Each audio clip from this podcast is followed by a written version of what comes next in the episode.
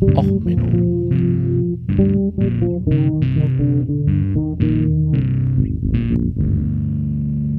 Der inkompetente Podcast über Dinge aus Militär, Technik und Computer, die so richtig in die Hose gingen. Ja, herzlich willkommen zu Och Menno. Ja, heute die Folge Monorail, Hammers Tunnel und die Hyperloop. Ja, wie kommen wir dazu?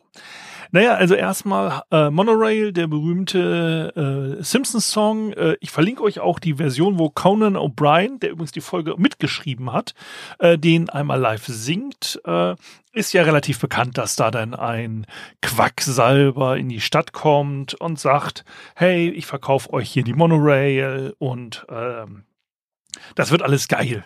Ähm, Einschienenbahn verlinke ich euch noch einen Wikipedia-Artikel. Ja, eigentlich ähm, wollte ich eine längere Folge noch machen. Die, die kickt jetzt seit einer Weile rum, seitdem die Hamas halt Israel angegriffen hat, über die Hamas-Tunnel. Ähm, ist eigentlich dazu gekommen, dass ich halt einfach einmal gesehen habe, wie Sai, also der von Gangnam Style, mit einem sogenannten Toasterlift auf die äh, Bühne katapultiert wurde. Ich finde es total spannend, dass es in der Showtechnik immer so, so super spezielle Nischenprodukte gibt, von denen man nie gewusst hat, dass man sie braucht. Also zum Beispiel, dass man einen Auftritt damit beginnen kann, dass man mit einem äh, quasi entsprechenden Katapult in die Luft geworfen wird und auf der Bühne äh, landet würde ich mir jetzt für meine Vorträge auch wünschen. Das Problem ist, in den meisten Office-Locations hat man keinen Bühnenunterboden, wo man eine ungefähr 1,50 Meter hohes Katapult installieren kann. Ähm, aber diese spezielle Technik, ähm, da bin ich nochmal darüber auf ein äh, Video gekommen über einen K äh, Kämpfer aus den USA, der in Syrien gekämpft hat und dort mal seine Tunnel vorstellt, in denen sie gekämpft haben. Und Insgesamt ähm, hat die Hamas angeblich, sagt die Hamas selber, unterm Gazastreifen 500 Kilometer Tunnel verlegt. Im Vergleich, das gesamte Berliner U-Bahn-System sind ungefähr 155 Kilometer Tunnel. Natürlich noch Nebentunnel und so weiter. Ähm, das ist halt ein kleiner Unterschied. Und äh, die Hamas sagt übrigens auch, äh, die Tunnelsysteme sind nicht zum Schutz der Zivilisten da.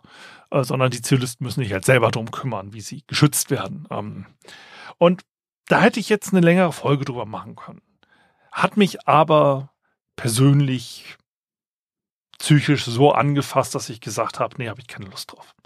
Da habe ich einfach keine Lust drauf, mich mit auseinander ähm, zu setzen. Stattdessen dachte ich mir, was hatte noch mit Tunneln zu tun? Ah, die Hyperloop. Genau, Hyperloop, da wollte man doch eine extra äh, Tunnelbaufirma, nämlich die Boring Company, äh, gründen, hat ja Elon Musk so vorgestellt. Und ich habe jetzt noch ein bisschen querelen ein neues Projekt. Und das Ding ist halt, so als Ingenieur ist das genau die Phase, die ich immer so spannend finde. Was Neues kommt auf den Hof und man geht mal einfach so grob mit dem Notizblock drüber und überlegt sich, hey, ähm, kann das denn eigentlich funktionieren? Wie schaut das denn aus? Und dann ähm, gehen wir mal ein bisschen drüber und sagen, ja, hier passt das denn. Also zum Beispiel ähm, hat ähm, die Hyperloop. Ne? Elon Musk ist ja rumgekommen und hat gesagt, ähm, ja, das wird das geilste System überhaupt. Und jetzt nehmen wir uns mal so einen Block und es geht mir hier nur um Größenordnung. Es geht mir nur darum, so nach dem hm, wenn jetzt jemand zu mir kommt, sagt Sven, ich möchte, dass du bei mir im Projekt mitmachst, ja, als Ingenieur, du baust mir jetzt die Hyperloop. Gut, passiert jetzt meistens nicht. Meistens kommen sie auf mich zu und sagen, äh, machst du für mich die IT-Security. Ne?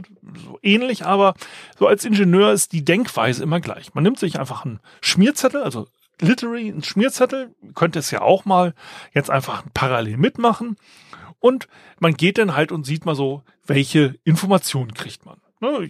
Wikipedia-Artikel, Hyperloop und ja, es soll dann entweder Tunnel werden oder auf so Ständerbauweise. Gut, Ständerbauweise ist jetzt halt wieder so das, was auch bei Monorail da ist. Deswegen hatte ich es jetzt auch verlinkt. Also so viel Vordenken habe ich mir mal gemacht. Okay, Ständerbauweise äh, soll natürlich dann schnell gebaut werden. Dann ist natürlich die nächste Frage erstmal gleich so, okay, also die Röhrensegmente, dass man die äh, standardisiert, sehe ich ein. Das ist kein großes Problem. Ne? Röhre in gleicher Abständen produzieren. Das Ganze vakuumdicht, okay, ähm, vakuumdicht. Ähm, Vakuum wird ein Problem. Das schreibe ich mir jetzt mal auf den Zettel. Und jetzt die Ständer. Das ist so dieses, die Röhren herstellen, ist okay. Jetzt ist halt die Sache, ähm, wie wollen wir die Ständer denn eigentlich machen? So, ne, wenn ich jetzt sage, ich will zum Beispiel jetzt quer durch Deutschland, ähm, wo sollen die lang gebaut werden? Und dann muss man jeden Ständer ja unterschiedlich lang machen, weil die Röhre muss ja perfekt gerade sein. Das heißt, die Röhre wird gar nicht das Problem bei der Herstellung, sondern diese blöden Betonpfosten werden dann nervig bei der äh, Herstellung. Und dann, okay, ähm, also es gibt da so diese Schematik, das erste Bild äh, bei Hyperloop ist halt so, man möchte vorne eine Turbine nutzen, um das zu komprimieren und dann die Luft nach hinten mit einem Luftkissen, okay? Okay, Luftkissen. Ähm, Turbine, okay. Schreibe ich mir mal mit auf. Und es äh, soll Magnet angetrieben werden, ein Linearmotor. Okay, Linearmotor. Hm, soweit auch okay. Also ich hätte mir vorher Sorgen gemacht, so wenn man sagt, okay, wir wollen etwas sehr schnell bewegen. Ähm, man könnte natürlich auch einfach sagen, ich mache das Prinzip eines Autos, ne? Äh, ich treibe selber an, dann hat man natürlich die Energieübertragung das Problem. Man könnte natürlich auch so ein Railgun-System machen, also man nimmt halt einfach einen Kurzschluss zwischen zwei Metallleitern. Das hat ja die US Navy versucht. Railgun-Folge muss ich glaube ich, auch nochmal machen zur Summweit. Ist relativ spektakulär, aber für Passagiere nicht so geil. Okay, äh, also ein Linearmotor. Und da möchten wir mit knapp Schallgeschwindigkeit durchrauschen.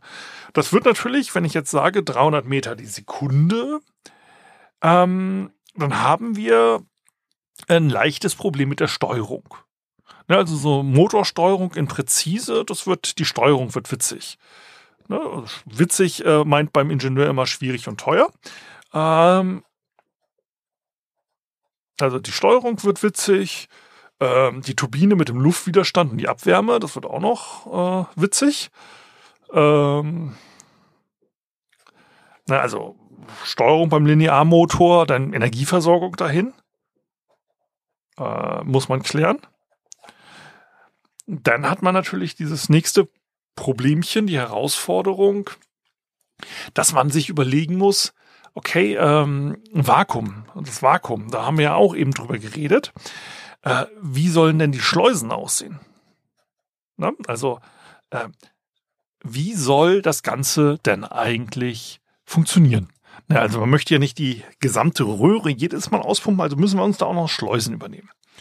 Denn soll die einschienig oder, also einröhrig in diesem Fall oder zweiröhrig ausgelegt werden? Das ist ja dann so Anzahl der Röhren, ist natürlich auch die Frage der Fahrtrichtung. Ja, also, äh, also das Ding ist ja, wenn ich jetzt nur eine Röhre habe, dann ist es idealerweise so, dass ich sie äh, immer in eine Richtung nur befahre, sonst kriege ich ja Zusammenstöße. Das äh, man weiß ja so aus der menschlichen Technik, alles, was möglich ist an äh, Fehlschlägen, äh, wird passieren. Also müsste man sich überlegen, eine oder zwei Röhren. Wenn ich nur eine Röhre habe, dann ist da so ein Kreisverkehr. Okay, also ähm, dann haben wir ähm, diese Überlegung jetzt wir wollen möglichst schnell fahren und dann haben wir hier, okay, äh, eine Grafik, die Deutschland in 142 Minuten, okay, Deutschland in 142 Minuten, äh, schreibe ich mir mal 142 Minuten auf und insgesamt soll es eine, eine reine Fahrzeit von 142 Minuten für eine Gesamtlänge von 1991 Kilometern geben. Gut. Dann haben wir da ist Strecken, okay, so 100 Kilometer, 100, 200 Kilometer Strecken. Es soll also Hamburg mit Köln, Frankfurt, Stuttgart, München, Nürnberg, Leipzig, Berlin verbunden werden. Okay, wir nehmen jetzt also 1901 durch 142 mal 60 sind wir bei 841 kmh. Ne, okay. Das ergibt 841 kmh. Ähm, das ist jetzt erstmal soweit. Dann findet man ja auch das, ich verlinke euch auch das im Wayback-Dokument. Äh, Elon selber sagt 1220 kmh als obere Grenze. Okay. Jetzt haben wir äh, noch die Aussage von Elon, 35 Minuten zwischen LA und San Francisco. Jetzt brauchen wir nochmal die Entfernung, muss ich jetzt mal live googeln. LA, San Francisco.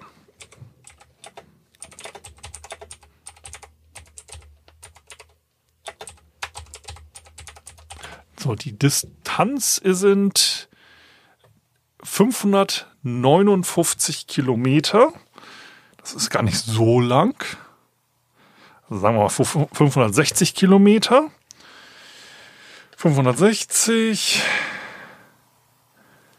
durch 35 Minuten mal 60 sind dann 960 km/h. Das, okay, das, das ist nicht super schnell. Also wir sind jetzt unter der Maximalgeschwindigkeit. Das ist auch ganz gut. Ähm, man muss ja auch bremsen und beschleunigen. Jetzt ist die nächste Frage so, die man denn dem Marketing oder so stellen kann als Ingenieur. Sollen die Passagiere überleben? Hört sich jetzt bescheuert an, aber äh, wenn ich als Ingenieur sagen äh, kann, es soll nur einmal funktionieren, kann ich ein bisschen freier in den Designentscheidungen sein. Dann sagt man mir, okay, wahrscheinlich sollen Gäste überleben. Das ist äh, bei den meisten äh, äh, Fahrtsystemen, Transportsystemen der Fall.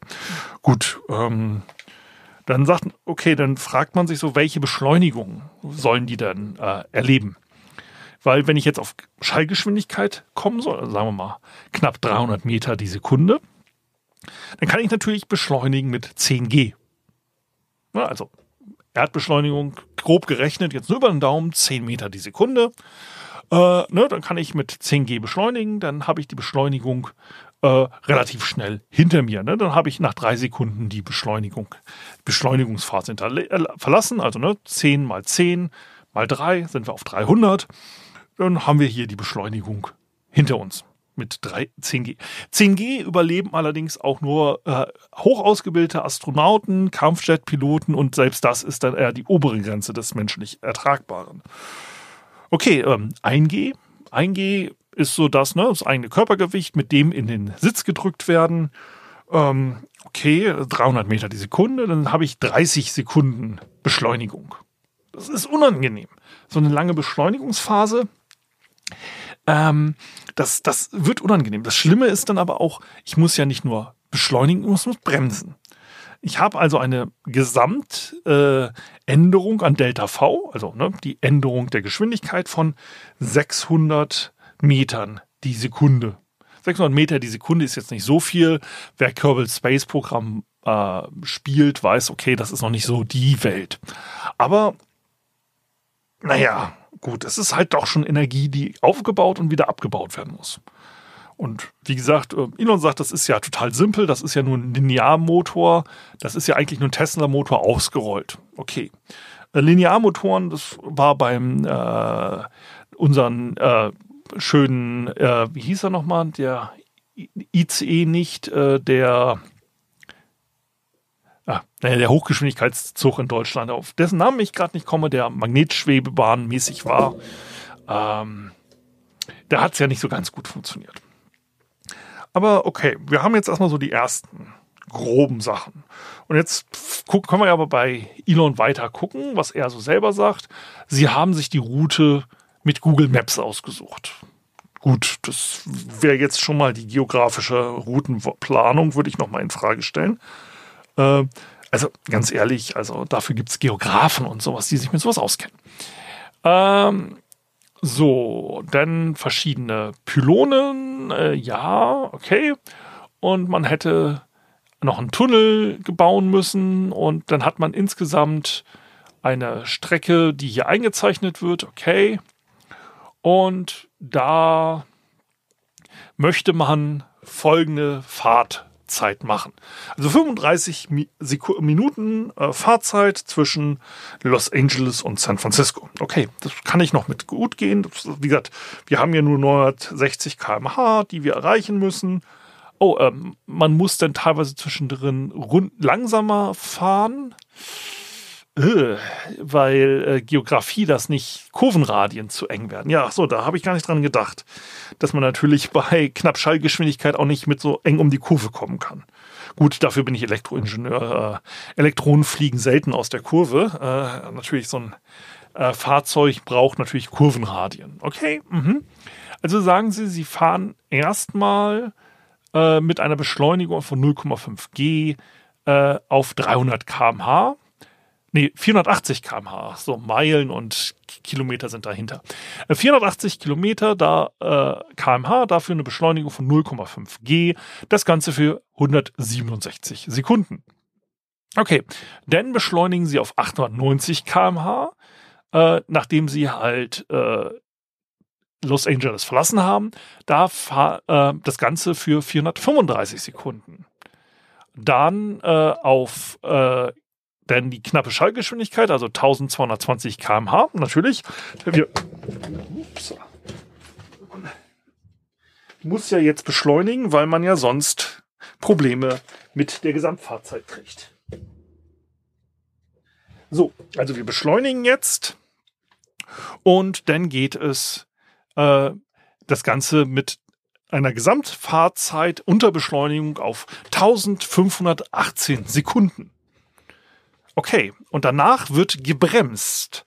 Also wir haben jetzt insgesamt, die Gesamtreisezeit sind 2134 Sekunden, also 35 Minuten. Davon verbringen wir über die Hälfte der Zeit in einer Beschleunigungsphase. Und anschließend äh, wird abgebremst. Das Abbremsen ist übrigens unangenehmer. Ne? Also wir gehen davon aus, dass man ganz normal in solchen Sitzen sitzt. Okay, dann, dann müsste man sich überlegen, ob man die Sitze drehen kann. Ne? Also Drehsitze.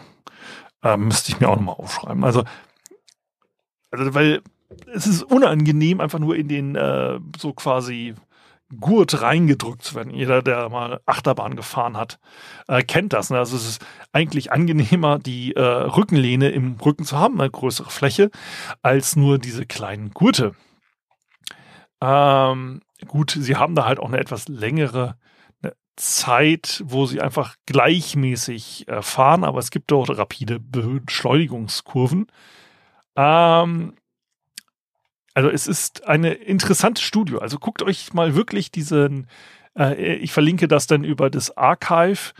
Also das ist halt einfach so, so, ich sag mal, auf, ich möchte nichts gegen Studenten sagen, aber es ist eher so Studienarbeit oder Bachelorarbeitsniveau. Äh, Masterarbeit vielleicht, wenn man sich Mühe gibt. Also es sind 57 Seiten. Und als da auf dieser Studie ist dieser ganze Hyperloop äh, ja, äh, äh, Wahn passiert. Ne? Also es ist wirklich, pff, die Studie ist keine echte Studie. Ähm, wo sie halt sagen, ja, wir brauchen hier dafür Geld, dafür Geld, ungefähr so viel Millionen brauchen wir äh, geschätzt. Und das größte Ding, wo ich sage, ähm, die Tube, sagen sie ja, wir brauchen ungefähr sechs äh, Billiard, Moment, ja, Milliarden und also 6000 Millionen US-Dollar. Äh, ja, dafür hauptsächlich äh, die ein Sechstel geht drauf für Permits, äh, ungefähr die Hälfte geht drauf für die Pylonen. Ja, okay, da war dann meine Pylonenfrage schon mal äh, gerechtfertigt. Aber angeblich Vakuumpumpen ist einfach, Solarpaneele obendrauf ist auch einfach. Das ist alles kein Problem. Aber das Problem ist ja auch, wir haben eine lange Röhre mit Vakuum. Da habe ich ja schon mal drüber geredet. Ne? Wir haben ja auch das Titan-U-Boot besprochen. Vakuum ist so ähnlich. Äh, ne? Druckgefälle äh, und längere Röhren. Das nennt sich auch Geschütz. Das wird auch noch spannend. Aber insgesamt ist es halt so ein System, wo ich jetzt an eine Seite den A4 mit Fragen aufgeschrieben habe, ne? wo ich sage so Frage der Ständer, Vakuum, Frage der Schleusen, ist das mit dem Luftkissen auch wirklich so stabil oder da kann man ja noch weiter drüber spinnen, so nach dem Motto, wie stabilisiere ich denn eigentlich so diese blöde Kapsel bei knapp ähm, Schallgeschwindigkeit? Wie verhält sich denn überhaupt diese ganze Steuerungstechnik bei 300 Metern die Sekunde? Da muss ich relativ präzise arbeiten können. Äh, dann ist die nächste Frage halt auch so, ja, Luftversorgung, das ist ja eine Raumkapsel eigentlich. Äh, wie mache ich dann die Versorgung der äh, Passagiere? Äh, denn halt quasi, ja, diese Turbine vorne dran, bringt die überhaupt was? Brauche ich das oder meine ich nicht lieber eine aerodynamische Front? Dann die Linearmotor, wie wird er gesteuert? Wie viel Röhren brauche ich wirklich? Funktioniert das mit der Geografie? Und überhaupt möchte ein Mensch diese Beschleunigungskräfte sich so antun? Das sind so Fragen, die sich so direkt einfach mal stellen, klar. Aber das ist so der Punkt, wo ich jetzt sagen würde, ich kriege bei dem Projekt langsam Bauchschmerzen. Und ja, stellt sich raus, eine Hyperloop wurde vorgeschlagen. Ähm, wann hat das der gute Elon vorgeschlagen? Äh, 2013. Na, auf jeden Fall steht die Hyperloop Alpha, das Dokument ist von 2013. Wir haben zehn Jahre später. Wir haben es jetzt zehn Jahre später. Ähm, apropos, die Hyperloop-Teststrecke äh, von Elon Musk ist jetzt teilweise abgerissen worden. Da ist nämlich ein Zug durchgebaut worden. Ähm, aber gucken wir jetzt mal in den Wikipedia-Artikel. Ähm, ja, Herausforderung. Zu den zu lösenden Problemen gehören folgende Punkte. Antrieb, ja. Schweben der Kapsel, ja. Energieversorgung der Kapsel während der Fahrt, ja, okay, das kann man mit Batterien, aber Batterien sind ja schwer. Kupplung von Kabinen, Herstellung von Abzweigungen, Lösungen für den Fall einer Abbremsung bzw. Berührung der Innenwand durch die Kapsel, Materialfragen im Fra Falle eines Antriebs durch die Turbine in der Kapsel, genaue bauliche Ausrichtung der Röhren bei geringem Spalt zwischen Magneten und Kapseln und ihrer Führung, benötigte Kurvenradien, ja, die hatte ich ja vergessen, Längenausdehnung bzw. Materialspannung in der Röhre je nach Temperatur, geringe Stabilität gegen Verformung einer Röhre, Übermaß der Röhren beim Transport auf der Straße, Störung des Straßenverkehrs beim Bau, erschwerte Einführung der Röhre in gebohrte Tunnel im Vergleich zu Segmenten kompletter konventioneller Tunnelauskleidung. Klar, diese Röhren brauchen ja Magnet und sonst was. Luftwiderstand in der Röhre, weitere aerodynamische Kräfte, Luftversorgung der Fahrgäste und Verbleib der ausgeatmeten Luft man hat ja ein Vakuumsystem. Herstellung von Druckschleusen, in denen die Kapsel von normalem Luftdruck ins Vakuum wechselt und die Minimierung der dabei zu pumpenden Volumens an Totluft. Herstellung sicherer Verschlüsse und Abdichtung dieser Druckschleusen. Ein- und Ausstieg und mit Zahl und Größe benötigte Einstiegsöffnung der Kapsel und damit zusammenhängende Bewegungsmöglichkeit innerhalb der Kapseln, ja, die sind sehr klein konzipiert. Raum zum Öffnen der Türen bei Störfällen ist nicht vorhanden in der aktuellen. Wirkung des Vakuums auf Materialien, Umgang mit Lufteintritt in die Röhre bis zu vollständigen Brüchen, ja, das ist das Hauptproblem. Herstellung und Steuerung von Sicherheitsschleusen im Falle eines punktuellen Bruchs der Röhre. Sicherheitsfragen für den Umgang im Fall eines Bruches. Evakuierung der Fahrgäste im Fall von Störungen. Und äh, Toiletten. Okay, Toiletten sind auch noch ein Problem. Ähm, ja, das ist halt so das Problem, dass überall wird jetzt in Hyperloop investiert, aber keiner hat eine echte Lösung. Das ist halt auch so der Problem, das, das Problem oder die Herausforderung, die ich immer sehe. Wir haben immer relativ schnell irgendwelche Hypes. Und da ist dann immer dieses, ja, alle wollen investieren, weil alle anderen haben investiert und wir müssen jetzt auch investieren, weil sonst sind wir hinten dran. Ja, gäbe es nicht eine Lösung, die man so umsetzen kann. Also für die Hyperloop müssten wir quer durch Deutschland Baugenehmigungen bekommen, müssten dann Röhren oder relativ schwere Formteile verlegen, um dann mit einer relativ hohen Geschwindigkeit von A nach B zu fahren. Es gibt so ein ähnliches System, das existiert schon. Das nennt sich Hochgeschwindigkeitszug. Ja, die Endgeschwindigkeit eines TGWs, eines äh, Shinkansen oder wie sie in Japan heißen, oder auch eines ICEs ist nicht ganz so hoch. Ja, irgendwann ist halt das Vakuum wäre schon vorteilhaft für die Endgeschwindigkeit. Also muss man ganz offen zugeben, ne, äh, die Geschwindigkeit, irgendwann hat man ja aerodynamische Kräfte, die dann immer höher werden und dann macht es irgendwann keinen Sinn mehr. Und allein also in Bodenniveau möchte ich mit einem Zug nicht die Schallmauer durchbrechen. Das wäre für die umliegenden Häuser ein wenig mehr wertmindernd. Ne? Und diese, dieses Problem der Beschleunigung und Abbremsen kann man lösen. Das hat man in Japan zum Beispiel gelöst. Ja, das, da fährt der, äh, dieser Hochgeschwindigkeitszug, den ich nicht vernünftig aussprechen kann, äh, auf einer extra Gleissystem, die dann halt größere Strecken, Strecken mit einiger Distanz verbinden. Ja, in Deutschland sind wir halt der Meinung, der ICE ist am besten eingesetzt zwischen Hamburg-Dammtor und Köln und Köln-Messe-Deutz. Das sind so kleinere Höpfchen und da hält man dann halt extra mit dem Zug. Und durch diese Art der Streckenführung ist er natürlich in Deutschland langsamer, als er sein könnte. Natürlich macht sich dann eine Hyperloop auf einmal sich, hört sich toll an. Wir haben ein Problem, das wir lösen. Aber im Endeffekt ist es wieder so eine Lösung ohne Problem. Und das passiert in der Technik so oft.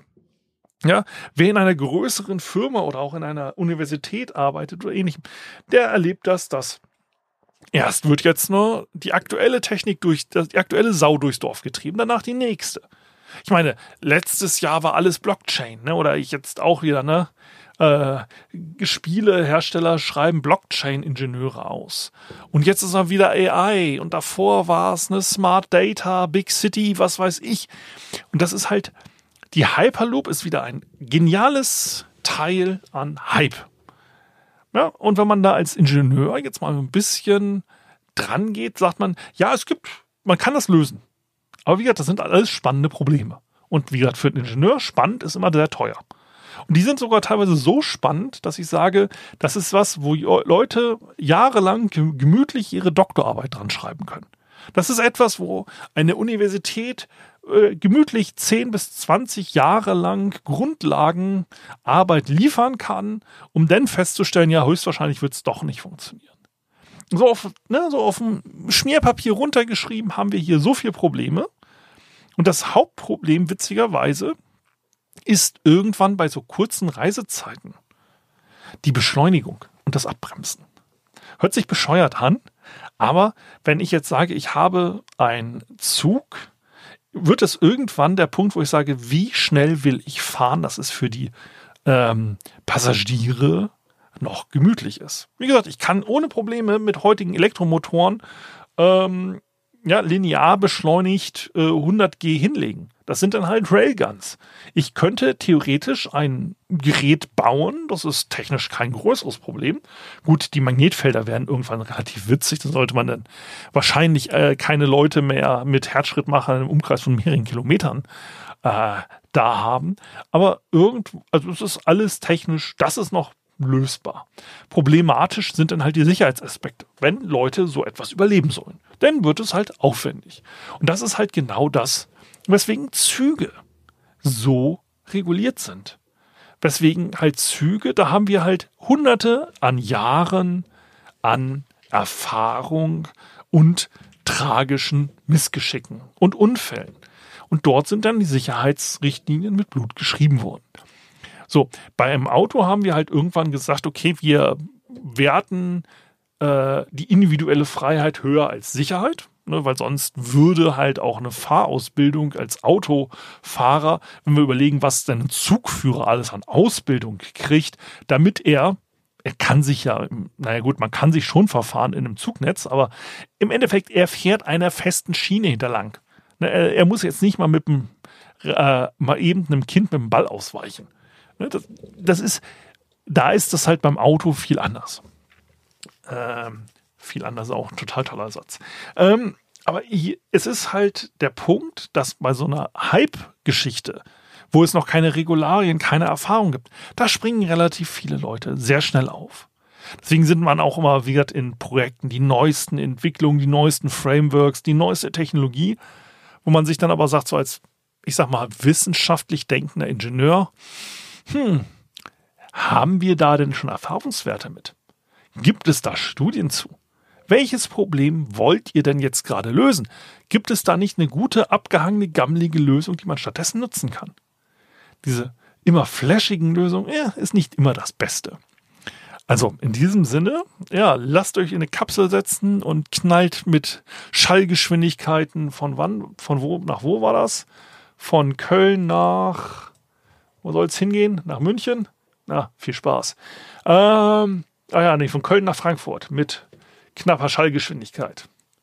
Das lohnt sich. Sind ja 191 Kilometer in 14 Minuten. Wer schon immer mal in, lieber in Frankfurt war als in Köln, ähm, das wäre dann die Hyperloop.